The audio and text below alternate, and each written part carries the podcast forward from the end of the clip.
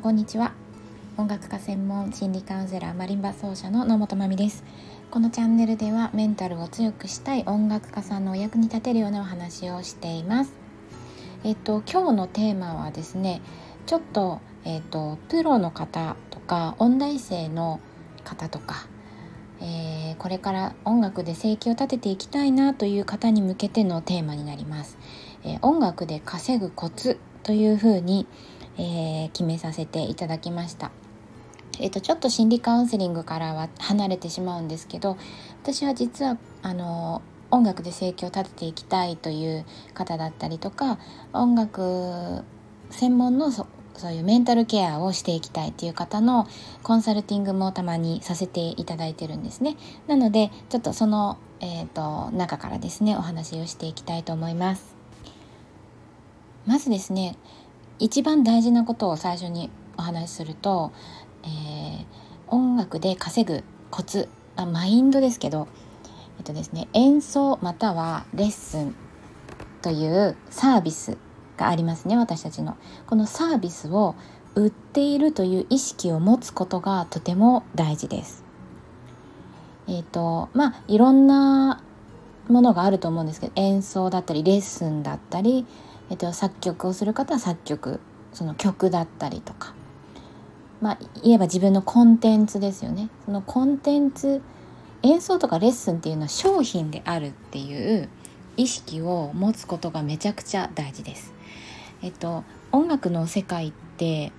なんかこうお金はいらないので演奏させていただければそれでいいですみたいな。なんかそういううん変な文化というかですねそういうのありませんかね。で私たちはエネルギーをかけてすごく時間をかけて準備するのにそこに対しての、えー、ちゃんとした、えー、謝礼というか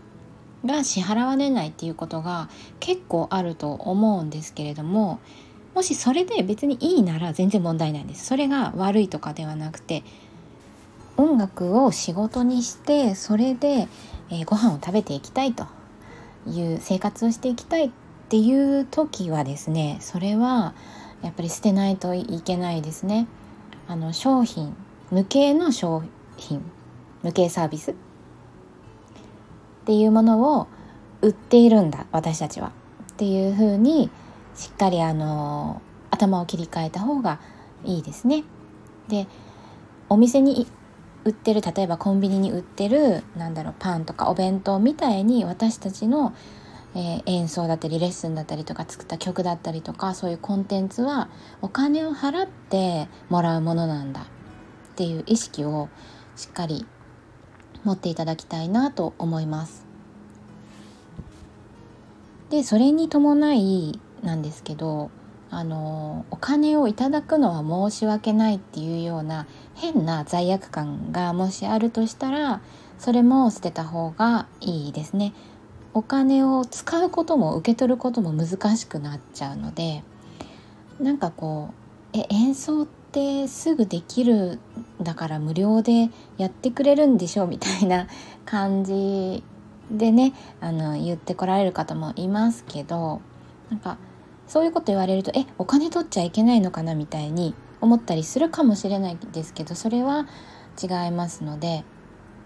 変な罪悪感っていうのは捨てて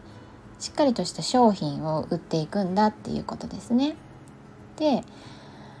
じゃあどうやって売っていくのっていう話なんですけどこれはもちろんホームページを作ったりだったりこうつながりを作ってアピールしていって私はこういうことができますっていうことをアピールしていかないといけないですよね。そのためのその時の、えーと、ポイントをお話ししたいんですけど、えーと、買いやすいようになってるかっていうのがすごいポイントなんですね。で分かりやすくそれが伝えられているかどうかっていうのが大事です。あれもできますこれもできますっていうふうにいろいろ書いてしまうと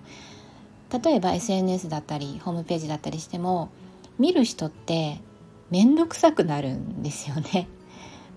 だからあのもう分かりやすいようにした方がいいです。あの例えばレッスンだったりとかすると私はこういう、えー、生徒さん例えば子供なのか大人なのかとかそういうところをはっきり書いた方がいいです。また、えーと、レッスンの集客に関しては別の回でお話ししようと思ってるんですけど要は買いやすいようになっているかっていうことですね。あのスーパーとかをちょっと思い出してもらうと分かると思うんですけど例えばうーん何にしましょうえっ、ー、とお醤油？お醤油が例えば30種類ぐらい並んでたらどうします？どう思いますか？なんかああもうなんか今日はちょっと選ぶのめんどくさいから次にしようかなみたいに思いませんか？そういうことなんですよね。私たち売ってる商品は音楽のものだけどこの買い手さんからすればそういうことなんですよね。だから選んでもらえるようになってるかどうか。自分のサービスが。で SNS の発信についてはこの次の回でお話ししようかなと思ってるんですけどもそれを1回やっただけじゃやっぱり届かないんですよね。必要な人に届かないんです。なので、ホームページにしてもそのホームページが育つまで